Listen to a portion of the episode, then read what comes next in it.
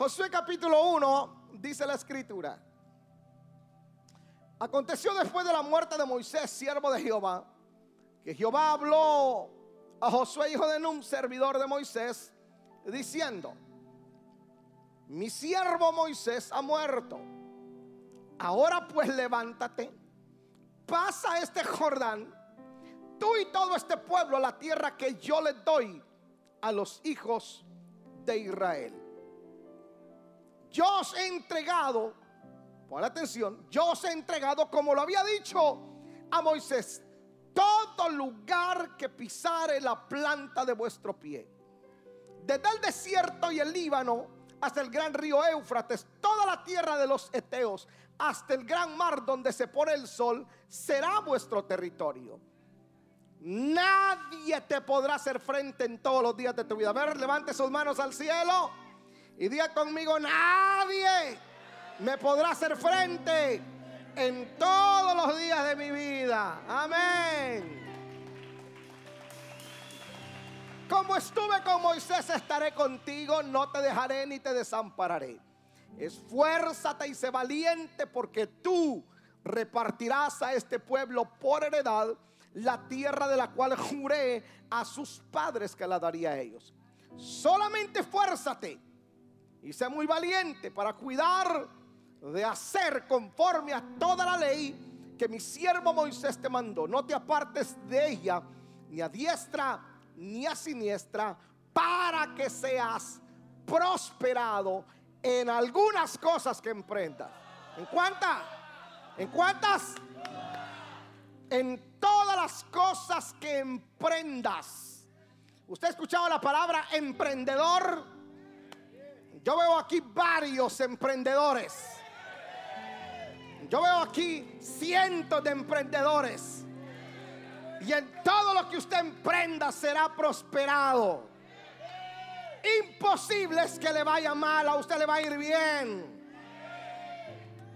Nunca se apartará de tu boca este libro de la ley, sino que de día y de noche meditarás en él para que guardes y hagas conforme a todo lo que está escrito, porque entonces harás prosperar tu camino y todo te saldrá bien.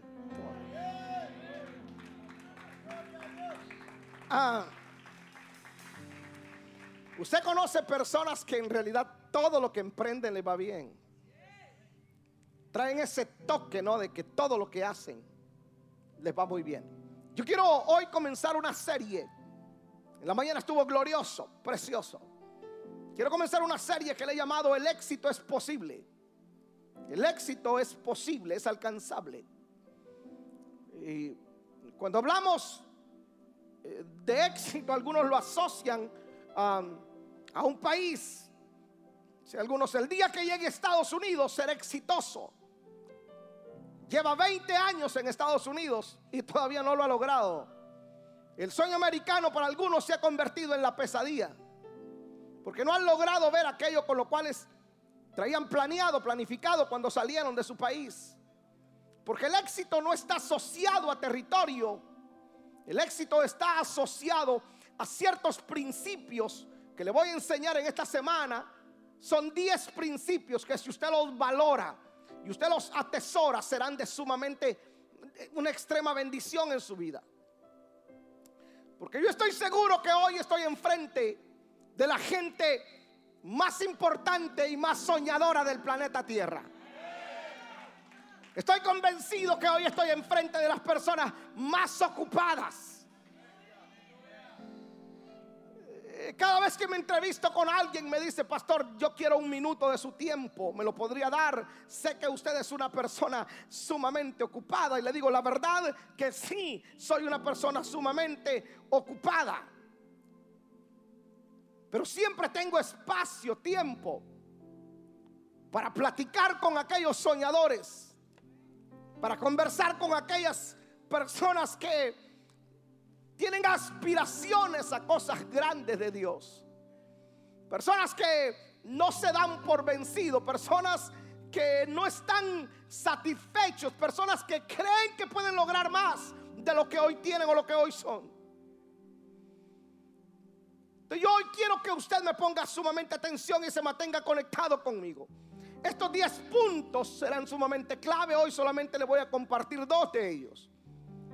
Si usted se los pierde, fíjese, usted no tiene que perderse ninguno de estos 10 puntos que le voy a compartir en estas semanas.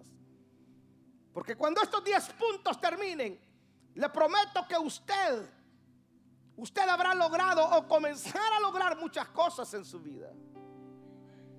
Ahora, entiendo que la palabra éxito está como un poco distorsionada en algunos casos.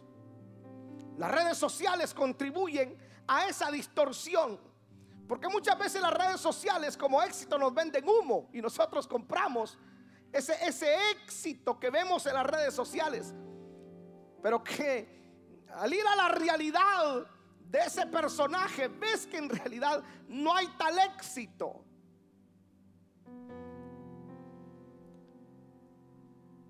Entonces uno tiene que mirar bien, con mucho cuidado, a lo que yo llamo éxito. Porque cuando tú miras esos modelos exitosos en las redes sociales y tú deseas lo que ellos tienen, cuando no lo alcanzas, entonces viene la frustración. Y así hay muchos hoy frustrados, amargados, porque no han alcanzado el éxito familiar, ministerial, empresarial que ven en las redes sociales. El primer elemento que yo quiero enseñarte para alcanzar el éxito es lo que el Señor le dice a Josué. El Señor le comienza diciendo una palabra a Josué y le dice en el verso 2, mi siervo Moisés ha muerto. Ahora pues levántate y pasa al Jordán. El primer principio que le quiero enseñar para alcanzar el éxito se llama tener valentía, ser atrevido y ser un audaz. Ser atrevido, ser audaz, tener valentía, tener valentía, ser atrevido y ser audaz. Pasar el Jordán se oía muy fácil, pero Josué pudo haber preguntado, mire, me está diciendo que parta el río en dos, pero ya no está Moisés. Y ni siquiera tengo su vara para abrir el, así como él abrió el mar, ni siquiera cuento con los recursos que Moisés tenía. Pero el Señor le está diciendo a él, hey Josué, levántate tú. Ahora te toca a ti. Ya no está Moisés, estás tú. No tienes la vara de Moisés, no tienes la unción de Moisés, pero tú tienes lo tuyo. El tiempo de Moisés fue bueno, pero el tuyo, Josué, será mejor. Ahora, estas podrían haber sido las excusas de Josué.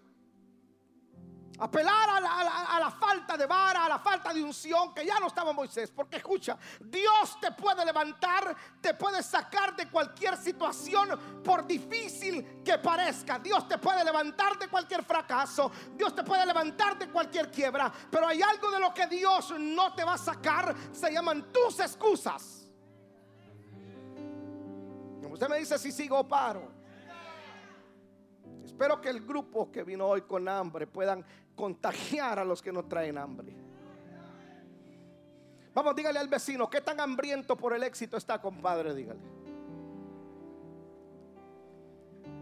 Entonces, si quieres tener éxito, ya sea en el ministerio o en la empresa, si quieres crecer, vas a tener que ser valiente. Vas a tener que ser atrevido, vas a tener que ser audaz.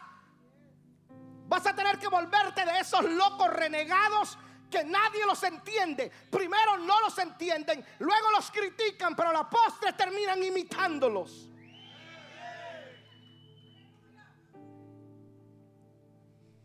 Recuerda que tú eres líder, hay un líder en potencia en ti. Vas a tener que ser diferente a los demás que te rodean.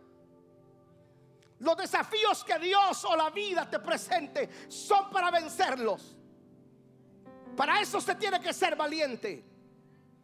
Todo desafío, toda lucha a la cual tú enfrentes, todo deseo que tú tengas por el éxito, todo anhelo, buen anhelo por lograr el éxito, va a requerir que tú seas más valiente de lo que hoy eres. Más audaz de lo que hoy eres. Va a demandar esa valentía de ti.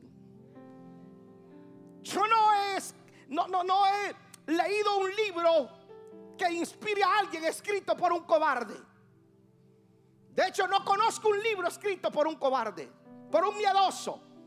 Pero sí hay cientos de millones de libros escritos de hombres que en medio del dolor, de la tragedia, en medio de lo que sea, sacaron fuerzas de donde no tenían, fueron valientes.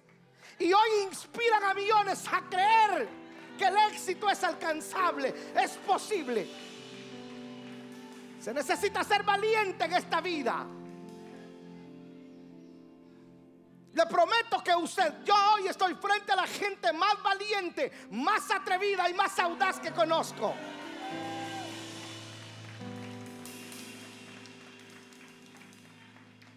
Valiente yo, pastor atrevido. Sí, yo le voy a comprobar ahorita que usted es de los más valientes que hay. Y de los más audaces y de los más atrevidos. Usted en su pueblo posiblemente no manejaba ni siquiera bicicleta porque ni bicicleta llegaba. Es más, soñar que un día usted iba a manejar carro. No, eso era inalcanzable. Vino a Estados Unidos. Se cruzó desde Colombia. Cruzaste todo Centroamérica, todo México. Te cruzaste casi todo el continente Cuba para llegar acá a Estados Unidos. Y no habías manejado en tu vida una bicicleta. Ni siquiera una vaca te habías montado y llegaste aquí y osadamente te compraste un vehículo sin siquiera aprender a manejar, saber manejar. Y lo primero que hiciste fue buscar un parqueo para aprender a manejar. Y hoy no te paran el 85 en la 20. Dime si eso no es valentía. Dime si eso no es audacia. Así que no me digas que no se puede tener éxito porque tú ya comprobaste que eres valiente. Estás aquí.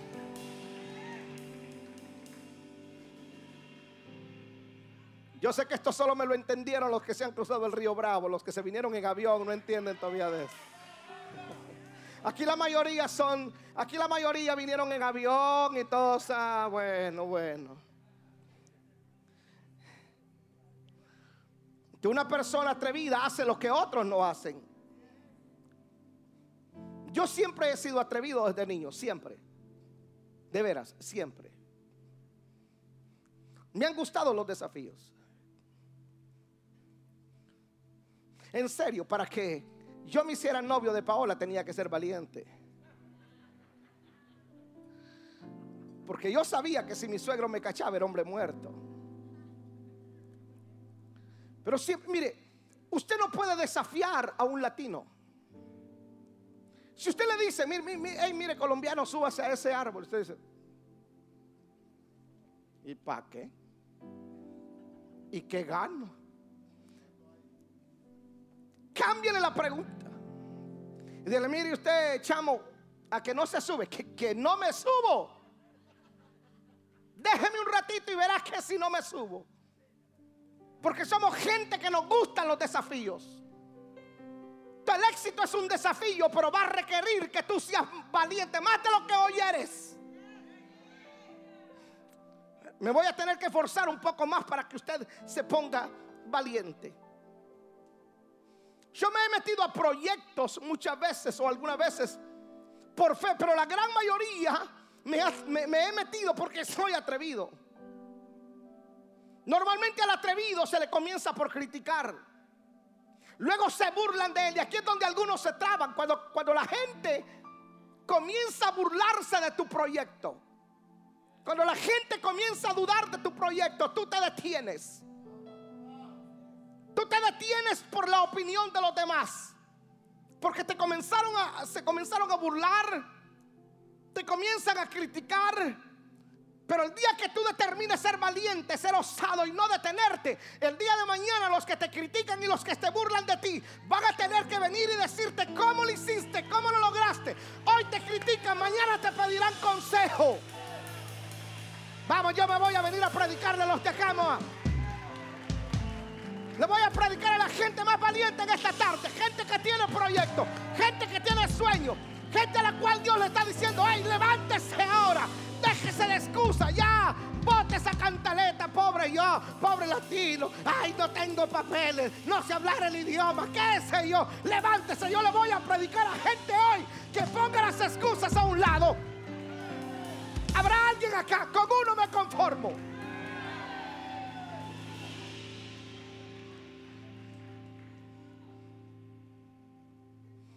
Se necesita atrevimiento cuando me enfrento a lo desconocido. Cuando tú te enfrentas a lo desconocido se necesita ser atrevido. Pero una vez que lo conquistas te vuelves experto.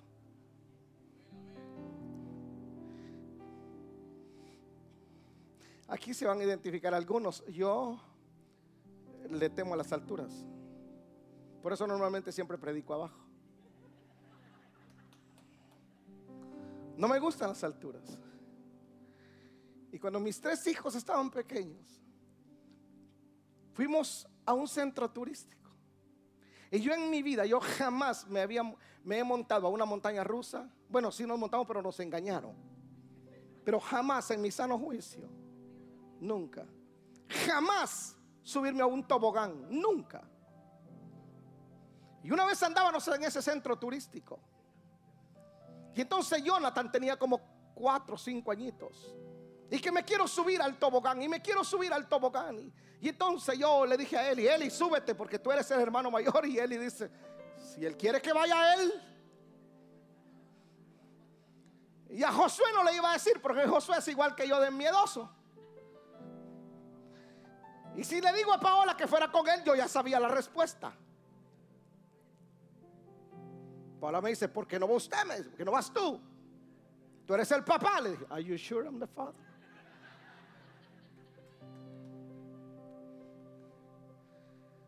Así que le dije, Jonathan, vamos, jamás en mi vida me había subido un tobogán. Y comencé a subir. Y uno sube, sube, sube. Y uno voltea ver, y Jonathan, ¿estás seguro? Te compro lo que quieras, pero bajémonos. Jonathan, mira, papito, esto, esto no sirve. Esto no, no, yo quiero subirme. Y subimos, estando arriba, hermano. Uno ve la piscina tan lejana. Y uno ve el suelo así para abajo. Dios mío, dice uno. Pero ya estaba ahí, no me podía echar para atrás. Era desconocido para mí. ¿Sabe qué me dio valor? Me dio valor una cosita así de cinco años. Pasó la fila y dijo, excuse me, excuse me, excuse me, excuse me. Cinco años, excuse me, excuse me. Así la cosita. Y volteé a ver para atrás y estaba un anciano como de 80 años. Yo en ese tiempo tenía quizás como unos esos. Un niño de 5 años y otro viejito de 80. Así que nos fuimos con Jonathan y nos tiramos y usted sabe el grito de victoria que pegué. ¡Ah! Y llegué hasta abajo. Cuando supe lo que era tirarse en tobogán y estar abajo, le dije, Jonathan, hagámoslo de nuevo. Porque al principio a lo desconocido le vas a tener temor. Pero si sos valiente te vas a levantar, te vas a atrever y te vas a convertir en un experto. Y después vas a decirle a otro, hey, hazlo tú también. Yo también un día le tuve miedo a eso desconocido. Si quieres el éxito no será fácil. El éxito fácil no existe. Necesitas tener coraje, valentía. Vamos, ¿habrá algún valiente aquí que diga, cuente conmigo? Vamos, le voy a hablar a la gente valiente hoy. No cristianos, cabeza de pollo, cuello de pollo.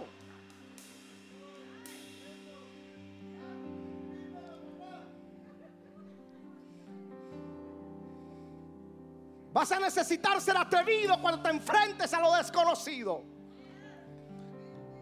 Cuando estés caminando en aguas turbulentas, en terrenos pantanosos, se necesita caminar y ser atrevido. La selva amazónica no te mató Cuba porque vos sos un atrevido, un valiente. Muchos de tus compañeros se murieron, pero tú estás aquí hoy. Ay, qué suerte la que tuvo. No, no es suerte, señores. Dios bendice a aquellos que son atrevidos, que se atreven a hacer lo que nadie hace. Hay que ser valiente para lograr el éxito. Aburrirte, hartarte de lo mismo.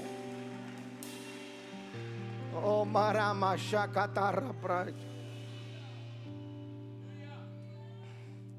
Una persona atrevida, valiente es aquella que corre riesgos. ¿Sabe qué se preguntan siempre los fracasados, los que nunca lo intentan? ¿Y qué si fracaso? ¿Y qué si no lo logro? ¿Por qué no se pregunta lo contrario? ¿Y qué si lo logro?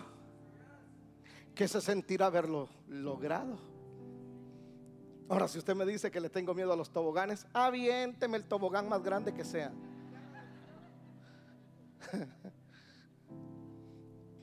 y que si lo logro, ¿qué se sentirá saborear el éxito? No, no, no, que no me lo cuenten. No, no, no, yo quiero saborearlo. ¿Y qué si lo alcanzo? ¿Cómo me sentiré estando ahí? Mire lo que dice Primera de Samuel 17:33. Primera de Samuel 17:33.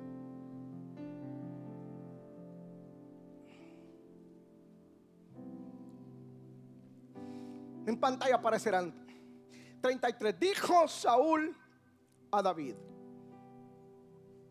no podrás tú ir contra aquel filisteo para pelear con él, porque tú eres un muchacho y él un hombre de guerra desde su juventud. ¿Qué le dijeron? ¿Qué le dijo Saúl? No podrás. Sos muchacho. No vas a poder son muchachos. Tú no puedes. ¿Alguien alguna vez escuchó eso? Hey, no lo hagas, tú no puedes. Hey, no te atrevas. No, tú no, tú no lo vas a lograr. Aquel sí. No, tú no. No tienes el perfil. No tienes la educación, no tienes el degree, no tienes las conexiones. No, no, no lo vas a lograr. Es imposible. Ni te atrevas, no lo hagas. Máxime si viene de un líder. Máxime si viene de alguien que te tiene que animar y decir, vamos, dale. Máxime si viene de tu papá y te dice, hey, no lo hagas porque tú no puedes. Sos un inútil, sos un mocoso. Algunos esas palabras los condicionaron desde que estaban niños. Hey, no te atrevas. ¿A cuántas mujeres le dijeron, mire, no se suba a ese árbol porque usted es mujer?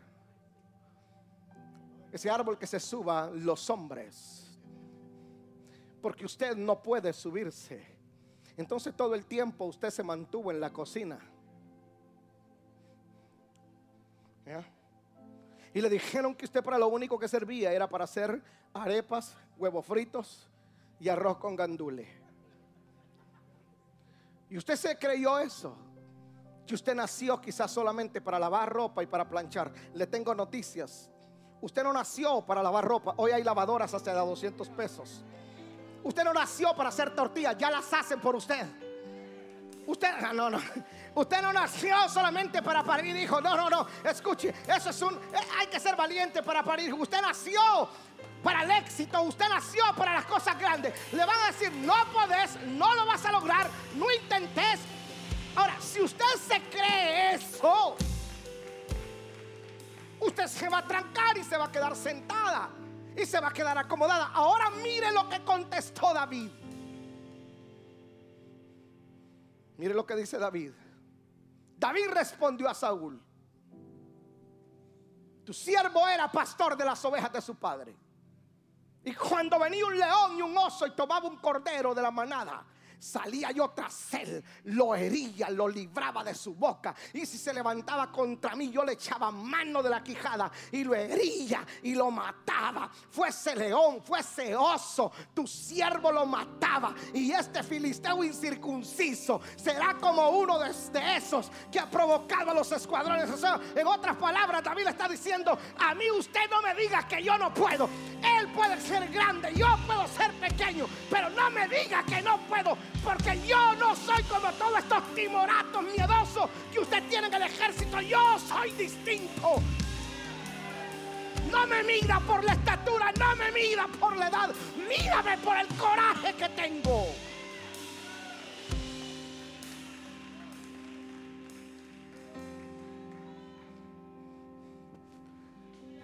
Jamás le voy a alimentar a usted lo que le alimentaron. Ay, no podés, date por vencido. Ay, papá.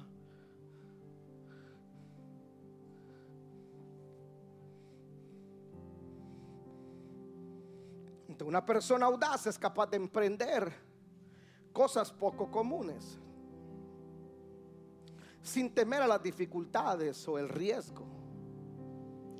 Porque si hacen lo mismo, obviamente los resultados serán los mismos.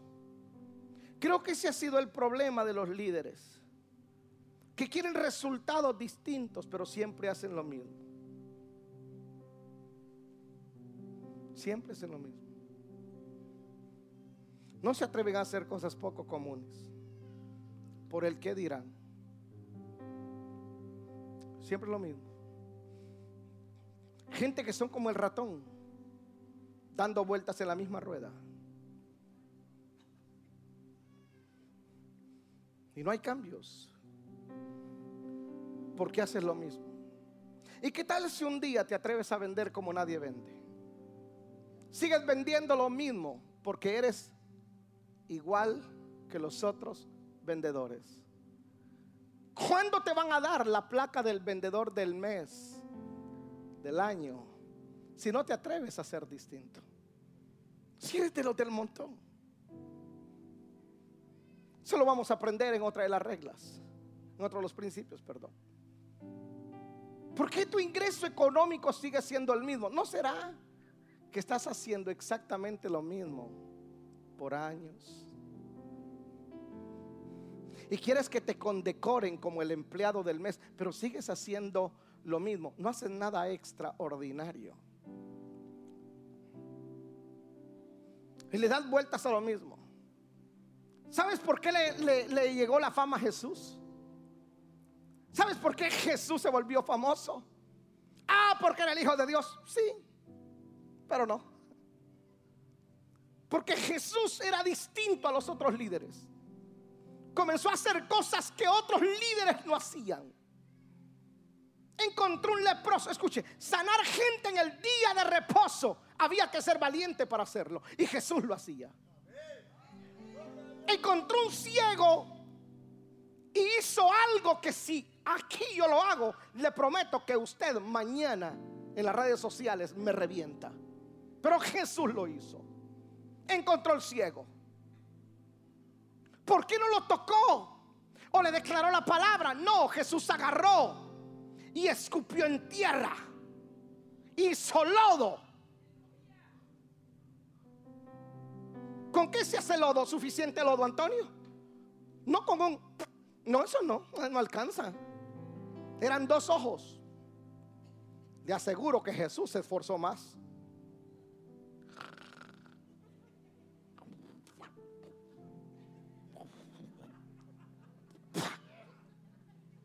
Salió de todo ayer, hermano. Hizo la mezcla.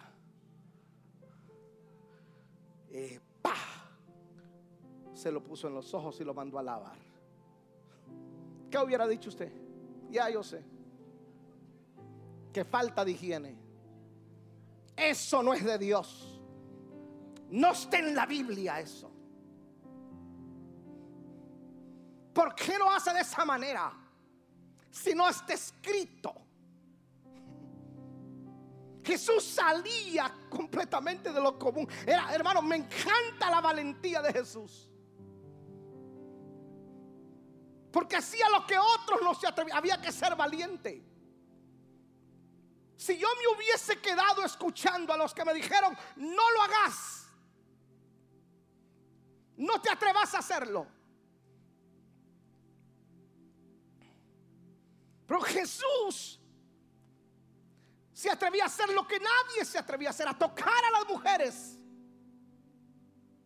Se atrevía a hacerlo. Hay que ser valiente en la vida. Usted quiere tener éxito.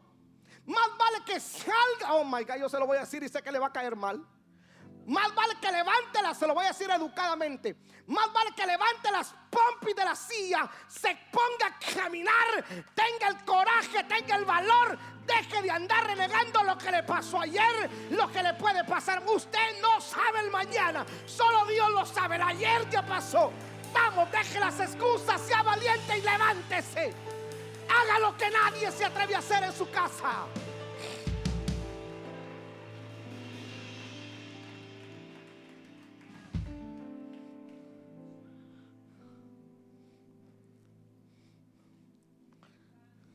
Ay, yo me quiero graduar, usted de doctor, de doctora, sí. Por eso hay que ser valiente.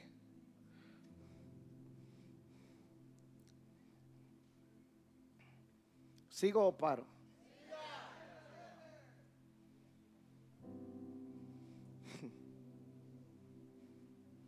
Entonces Jesús hacía cosas poco comunes. Sanar con lodo tocar a los leprosos, ir a comer a la casa de un ladrón, entrar a la casa de un leproso. Algo no común. ¿Sabe por qué su red no crece, su célula no crece, líder? Porque usted es un líder común. Sigue haciendo lo mismo. El día que hagas algo distinto, no te van a caber los discípulos en la casa. El día que comiences a evangelizar diferente, no te van a caber los discípulos en la, en la sala. Pero como seguís haciendo lo mismo, los mismos comelones de pupusas y tamales te llegan. Y el día que no haces arepas, no te llega nadie.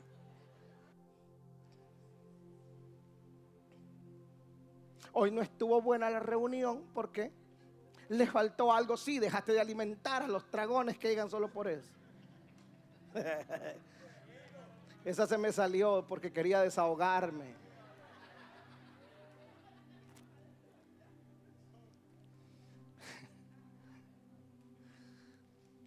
Segundo principio. ¿Anotó el primero? ¿Cuál es el primer ingrediente para ser exitoso? Ser valiente. Ser audaz. Ser atrevido. Atrevido. Atrevido. Uy, me gusta a mí la gente atrevida. Me encanta. No sé cómo le dicen en su pueblo, pero a mí con los palmados no me gusta caminar. ¿Sí le dicen así también? Palmado. Lento, dormido, sonso, quedado, flojo. A ver, ayúdame. ¿Ah? Buenudo. Bueludo. Mueludo. Muela, mueludo. No me gusta. Eh, eh, flojo. Pero me encanta caminar a mí con esos atrevidos, esos chispas. Uy, hermanos, que dan ganas de trabajar con alguien que no se está quieto. Para, parece un chapulín, no se está quieto. Vive todo el tiempo inventándose. Nadie se lo inventa, pero él se lo inventa. Es atrevido, es audaz, es pilas. Yo veo, la verdad que veo demasiada gente pilas aquí hoy.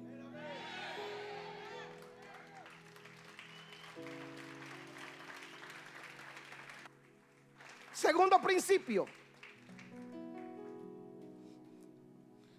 Hay que ser valiente, audaz, atrevido, pero tus pensamientos son importantes. Tus pensamientos son clave. Escucha lo que Dios le dice a Josué. Josué, levántate porque tú la vas a repartir. Yo le di la palabra al pueblo de Israel. Le dije que la tierra ya era de ellos. Pero no la quisieron tomar. Prefirieron el desierto, quedarse ahí, morirse de hambre. Tener una mente subsidiaria Ay, si el gobierno me diera. Ay, si me dieran una mi ayudita. Ay, ojalá aparezca alguien y me regale. Qué feo es vivir de la lástima. Josué, ellos no quisieron entrar. Ahora tú la vas a repartir. Yo, Señor, sí tú. Josué antes eras el líder, el ayudante del líder. Antes eras el ayudante del líder llamado Moisés. Ahora eres el líder tú. Josué, antes ibas a donde te decía Moisés, hacías lo que te decía Moisés, caminabas donde te decía Moisés que caminabas. Si está bien, me alegra la obediencia a la autoridad. Pero sabes, Josué, el tiempo de Moisés ya pasó. El tiempo de Moisés fue bueno. Josué, te tengo noticias. Ahora te toca a ti. Tu tiempo es hoy. Tu tiempo es hoy. La oportunidad la tienes hoy. La tienes que aprovechar, Josué. Hay hombres de Dios del ayer que nos bendijeron, pero ya están con el Señor. Ahora es mi tiempo. Tú definitivamente tu forma de pensar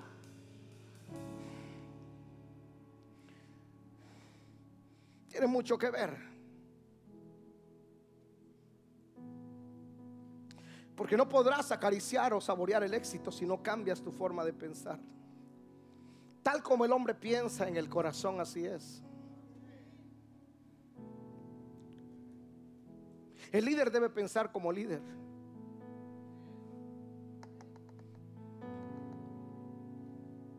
Por eso algunas formas de pensar mías usted no las entiende.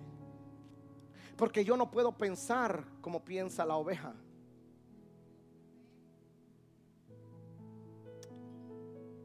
Usted líder tiene que pensar como líder. Sí, es mucho compromiso. No, no me gusta a mí eso del liderazgo porque es mucho compromiso. Exacto.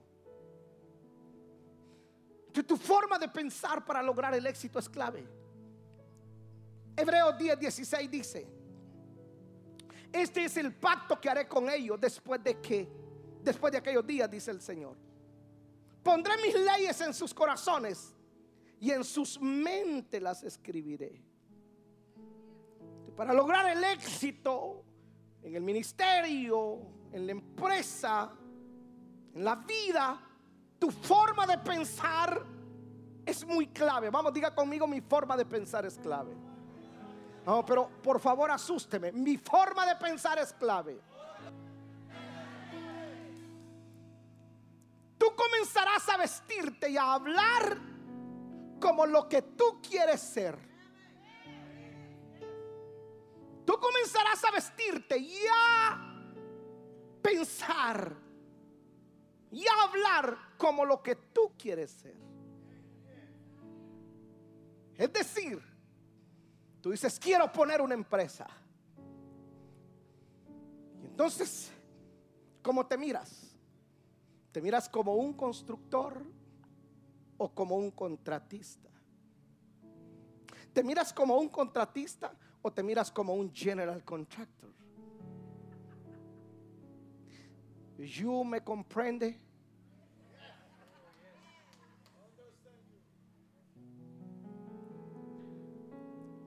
Si tú quieres cambiar o tener éxito, tu forma de vestir y de hablar tiene que cambiar porque tú comenzarás a vestir y hablar como lo que tú quieres ser. Vas a ir a una entrevista de trabajo y necesitan una secretaria bilingüe. para dirigir una oficina multinacional. Y tú dices, ese trabajo es mío. Entonces te vas vestida con las chanclas, con la camisa amarrada así con un nudo. No se ofenda. Con un arete aquí, otro aquí, otro en la lengua. No soy religioso con un pantalón todo roto y unos tenis todos sucios, sin maquillarte. Nomás la mire, el dueño de la empresa le va a decir, no, mire, necesitamos una secretaria bilingüe. La de mantenimiento es otro día.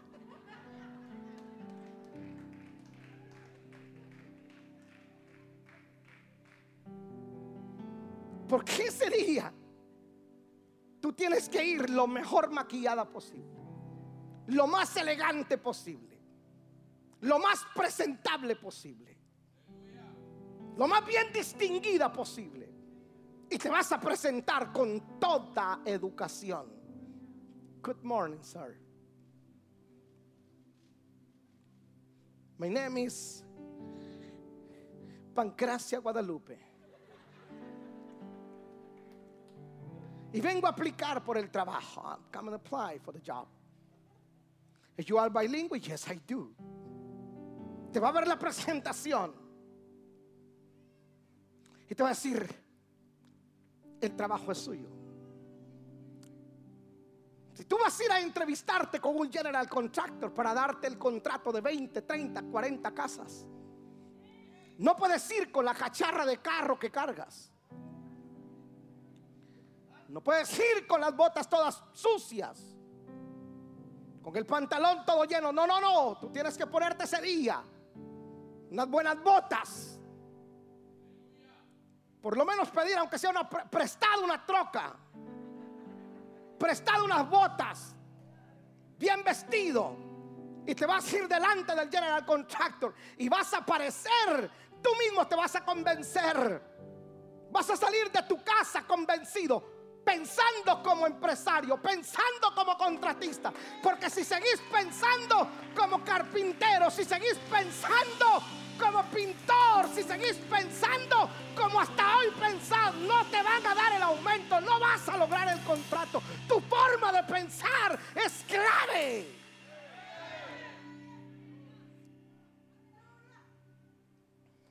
Es decir, que vas a procurar que tus pensamientos te impresionen a ti primero. Y luego van a impresionar a los demás. O sea, tus pensamientos te tienen que sacar a ese, ese, wow, qué bien me veo. Tus pensamientos positivos tienen que causar ese impacto, esa impresión en ti. Y cuando tú misma te quedes impresionada, decir, wow, increíble lo que puedo. Oh my God, esta soy yo. Wow, terrible. Entonces ese wow también, cuando te vean allá afuera, wow, tremendo lo que se puede hacer. Tus pensamientos son claves.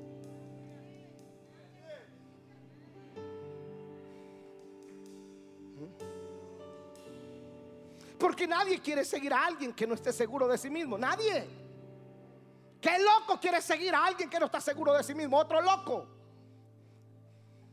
Soltera, usted no puede andar detrás de un vago que no sabe, no sabe qué quiere en la vida. Antes de darle el sí, dígale, siéntese acá, papito. Cuénteme sus sueños. Cuénteme sus anhelos. ¿Qué, ¿Qué piensa usted de la vida? ¿Cómo nos vemos en los siguientes 10 años? Ay, yo te ofrezco bajarte la luna y las estrellas. No, lo que le quiere bajar es otra cosa. La luna y las estrellas, esas las va a ver posiblemente de un golpe cuando llegue alcoholizado.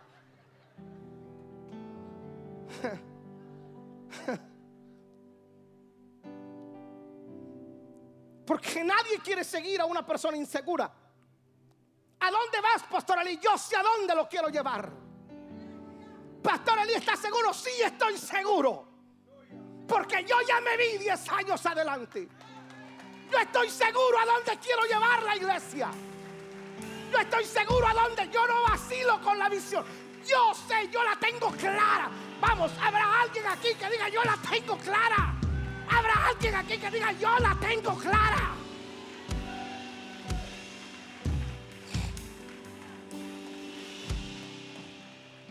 No puede ser posible que usted vino de Venezuela y todavía siga pensando, ay, ay, cuánto daño nos hizo Maduro, concha, mire, no sé que le, sé que son unos desgraciados esos hijos del diablo. Pero ya está en América. Free country. El país de las oportunidades. Te lo voy a repetir. ¿eh? El país de las oportunidades. Están ahí. Pastor, ¿dónde están las oportunidades? Están ahí. Pensar. Cambia tu forma de querer éxito. Comenzar a pensar diferente, papá.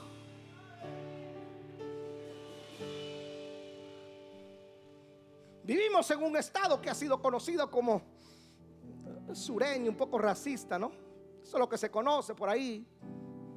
Yo viajo y cuando me dicen, uy, usted viene de Atlanta, sí. Uy, pero ahí son racistas. Eh, al gasto nomás. Ay, no.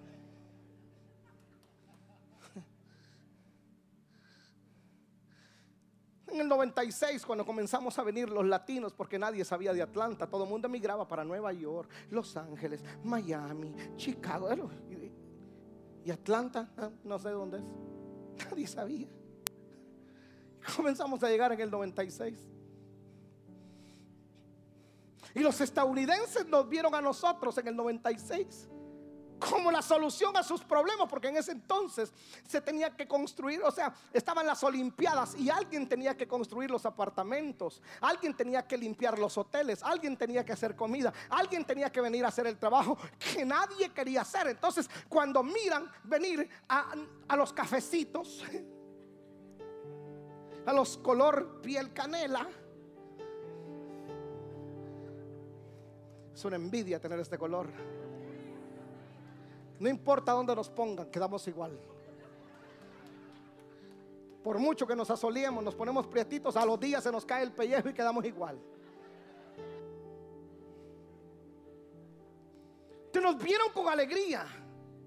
Pero cuando vieron que siguió aumentando el número de inmigrantes y a comenzar a establecernos, ya dejaron de vernos igual. Ya no muy les gustó que nos quedáramos. No, está bien, gente, construye las casas, los hoteles, pero, ya terminamos las Olimpiadas, ahora vete. Y dijimos, no, no, no, papá, ya estamos aquí. Y tú me trajiste y ahora que ya te construí la ciudad, me estás pidiendo que me vaya. Forget it. Me gustaba un dicho que decía en las caminatas, ya soy de aquí ya vine aquí, soy de aquí, de aquí no me voy. Y toda la gente repetía. Comenzamos a llegar y no les comenzó a gustar. Entonces comenzaron a poner leyes que nos golpearan. Comenzaron a levantarse movimientos anti-inmigrantes. Y comenzaron a poner la 287G, que esto otra ley, que aquí había un montón de leyes. Yo nunca, vivimos una época, los que están recién llegados no saben de esta historia. Pero los que estamos aquí hace añitos, yo no vi, yo no vi un checkpoint, no vi un retén en Bucket. No vi un retén en Lennox. No vi un retén en Alfareta. No vi un retén en Jones Creek. No, no, no lo vi. No, todos los benditos retenes estaban Pleasant Hill, Indian Trail, Jimmy Carey, Singleton Road, Indian Trail. ¿Por qué los pusieron ahí? Porque ahí estaban los cafecitos. Porque Gwinnett es el condado más que más se ha poblado de toda la Unión Americana. Entonces comenzaron más de 60 mil deportados por esa ley que no tenía sentido. De esos 60 mil, varios eran padres y madres que dejaron solos a sus hijos. Tuvimos que entrar en acción la iglesia llevándoles comida y ayudando a los niños que se quedaban solos, a las mujeres que se quedaron solas. Íbamos y les ayudábamos y les pagábamos la renta en lo que nosotros podíamos. Estuvimos ahí. Escúcheme acá. Esas leyes nos golpearon. Llegabas aquí y sentías el rechazo. Yo estuve en lugares donde yo inmediatamente, a algunos les pasó, pero entrabas a un lugar y inmediatamente te quedaban viendo, decir, ¿y este? Literalmente, literalmente, en algunas veces nos dijeron espaldas mojadas cuando se van. Y te rechazaban. Y te menospreciaban. ¿Sabes por qué nunca me sentí menos que ellos? ¿Sabes por qué nunca lograron bajarme la autoestima? Porque mi pensamiento no era un pensamiento débil. Porque ellos podían pensar de mí lo peor, pero yo sabía por qué estoy aquí el pensamiento. Jamás les bajé la mirada, jamás me bajaron el autoestima, porque no tengo pensamientos de fracaso, no tengo pensamientos de víctima, no tengo pensamientos de lástima. Yo sé por qué estoy aquí, sé lo que estoy haciendo y sé a dónde voy. no sé si me entiende. Trataron de bajarme la autoestima. Cuando construimos esto, yo nunca había sentido el desprecio tan fuerte por ser, por ser migrante. Eso quizás no lo entienden allá por Miami o Los Ángeles, pero acá fui al condado y llevo los planos y sale el hombre y me dice, you sure you got the money to, to build this building? Y entonces sentí que me estaba diciendo, tú, ustedes, eh, son 74 mil pies cuadrados. Bastante leía. ¿De seguro tienes el dinero? Sí, sí, yes I do. We have the money. Money is not a problem. There's 40,000 40, square. Yes, I know it's big building. If I don't have the money, I know who have the money. Yes, I have to call my dad. And right away he sent me the check. And I pay it. Y el gringo se me quedó viendo haber dicho de quién es hijo. Él no sabía lo que yo estaba hablando. Pero yo nunca, nunca me he sentido víctima, pobre yo, pobre latino, porque el pensamiento extranjero jamás ha podido dominarme. Yo no tengo mente extranjera, yo tengo mente de ciudadano, porque a mí no me hace ciudadano un pasaporte, a mí me hace ciudadano el derecho de ser llamado hijo. A mí me hace ciudadano el ser llamado hijo de Dios. Soy hijo de Dios. Porque usted puede tener el pasaporte americano y sentirse menos que otro. Jamás han logrado doblegarme y jamás lo van a lograr porque yo no tengo pensamientos de fracaso. Más de alguno tiene que identificarse conmigo.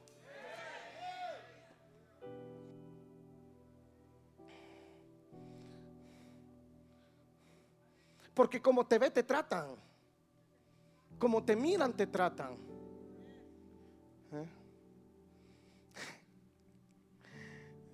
Algunos se recordarán que cuando estaba eso, nos ponían retenas ahí saliendo de la propiedad adelantito. Y llegó un momento en el cual yo me fastidié de ello. Y entonces le dije a los hermanos, mire, de hecho oré así, Señor, que se quemen todos los carros viejos. Porque la gente no tengo. Ay, ¿cómo voy a comprar un carro del año? Pero pagaban 15 mil dólares para salir de migración. O cuando los deportaban, pagaban 15 mil para regresar. ¿Por qué no mejor con ese dinero? ¿Por qué no pagas el down payment de un carro nuevo? Entonces le dije, bote esos carros viejos. Que la policía no batalla cuando venga un paisanito por ahí, que venga un Toyota Corolla amarrado con alambre. Ah, este es mojarra, vamos para el tambo.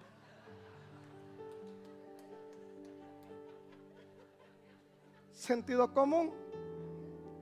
Pero lo vengan ustedes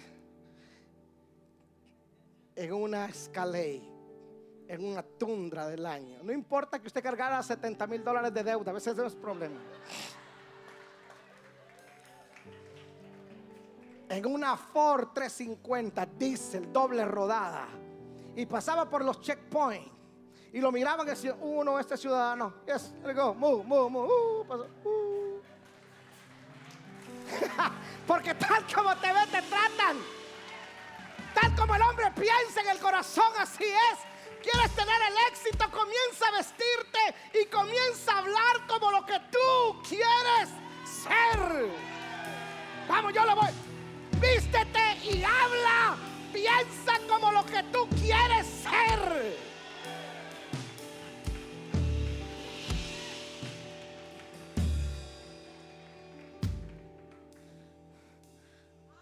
Vístete como ejecutivo.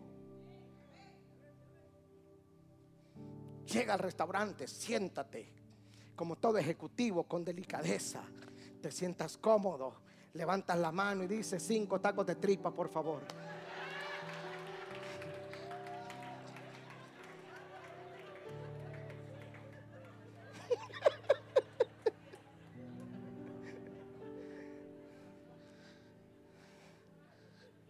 Como tal.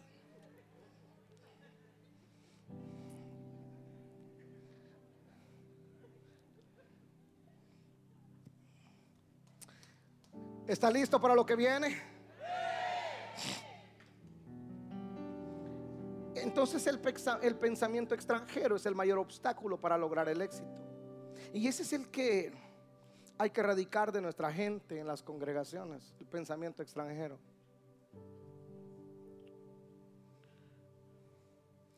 Si no hubiese cambiado mi forma de pensar, todavía seguiríamos rentando allá en las oficinas.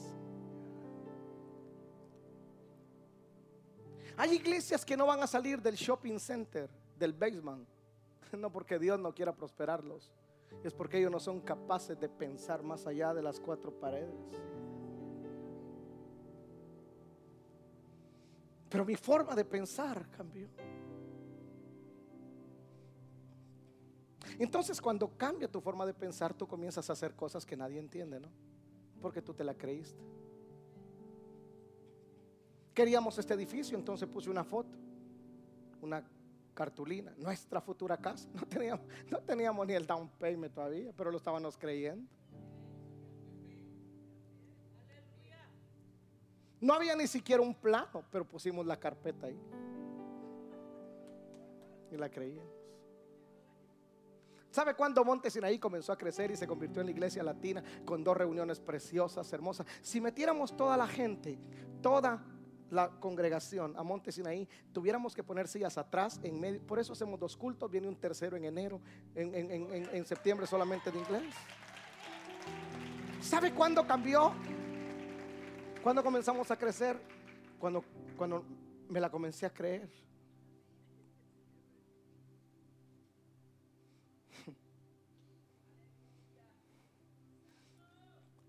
Yo quisiera una casa más nueva. Comienza a creer. Créala.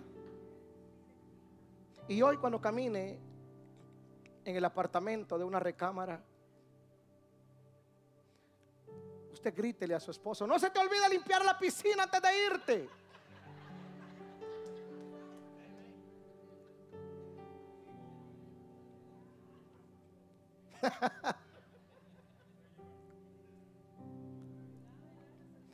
el esposo le va a gritar, claro que sí, mi amor.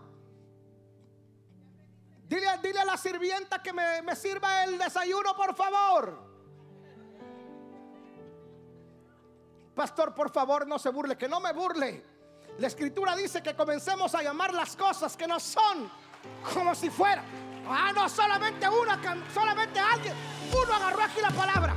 Comience a llamar las cosas que no son como si fuera. Comience a pensar como nadie piensa en su familia. Oh my God. Alguien aquí tiene que comenzar a pensar diferente en su casa. Alguien tiene que comenzar a pensar de éxito, de avance, de logro, de compra, de expansión.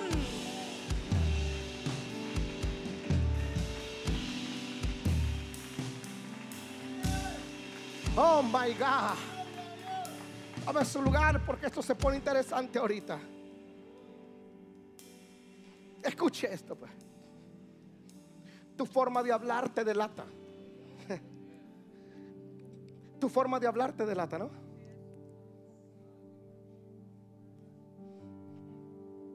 Yo tengo un oído y sé distinguir los acentos. Yo conozco el acento venezolano, lo conozco, conozco el acento chileno Obviamente el argentino se confunde con el uruguayo, pero lo conozco. Conozco el voz. Chapín, el voz salvadoreño y el voz hondureño. Lo conozco. Porque tu forma de hablar te delata. Tus expresiones te delatan. ¿Mm? Entonces escúcheme. Como dijo David, no podrás ir porque sos muchacho. Ahora, mire lo que dice David, verso 34, 1 Samuel 17, 34. Y aquí esto se pone bueno y espero que usted se amarre la palabra. David respondió a Saúl, tu siervo, tu siervo, ay, ay, ay, ay, ay, tu siervo era. Tú me estás viendo como un muchacho. Goliat me está viendo como un muchacho. Mis hermanos me ven como pastor. Desde que yo llegué a esta oportunidad de la vida, yo dejé de pensar como pastor. Yo ya no soy como pastor. Por eso estoy seguro que voy a reventarle la madre a Goliat. Porque él a mí me ve como un muchacho. Pero yo aquí, yo ya no soy pastor, yo eso era. Ahora yo aquí soy rey. La pelea es en el mismo ámbito.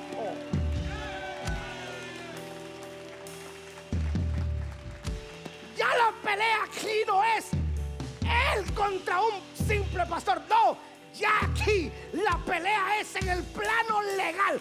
Ahora, aquí tenía que haber estado Saúl, pero Saúl no quiso. Ahora, este es mi lugar. Ya me ungieron, yo era.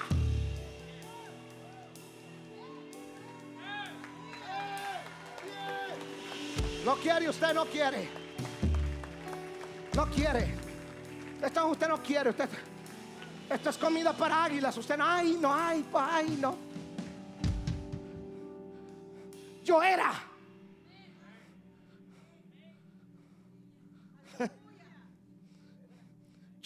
Pastor. Que no soy pastor. Que no sos pastor. No. Pero cargar las vestiduras de pastor, el hábito no hace al monje. Yo era. Mira mis hábitos. Tú estás enfocado en mi túnica, papá. Hace rato yo tengo la corona de rey. Aquella despreció. Hace rato yo la tengo porque yo aquí vamos a pelear en el mismo ámbito espiritual. Escucha esto. Entiendo cuando Mefiboset llega a ver a David. Mefiboset era el nieto de Saúl, hijo de Jonatán. Murió Saúl, le tocaba a Jonatán, pero como murió Jonatán, le tocaba reinar a Mefiboset. Será la línea. Pero cuando Mefiboset está frente a David, David lo trata como príncipe y lo siente. Le dice: Te vas a sentar a la mesa. Lo trata como príncipe. ¿Sabe lo que dice Mefiboset? ¿Quién soy yo, un perro muerto? Mefiboset era príncipe pensaba como perro muerto. Con razón vivís en lo de bar, donde los, donde los sueños no se cumplen. De allá no saliste porque tus pensamientos son de plebeyo, no son de príncipe. A mí me tomó el Señor detrás de las cabras, pero yo nací para reinar. A mí no me vas a condicionar. A mí no me vas a condicionar porque hace rato el chip me lo cambiaron.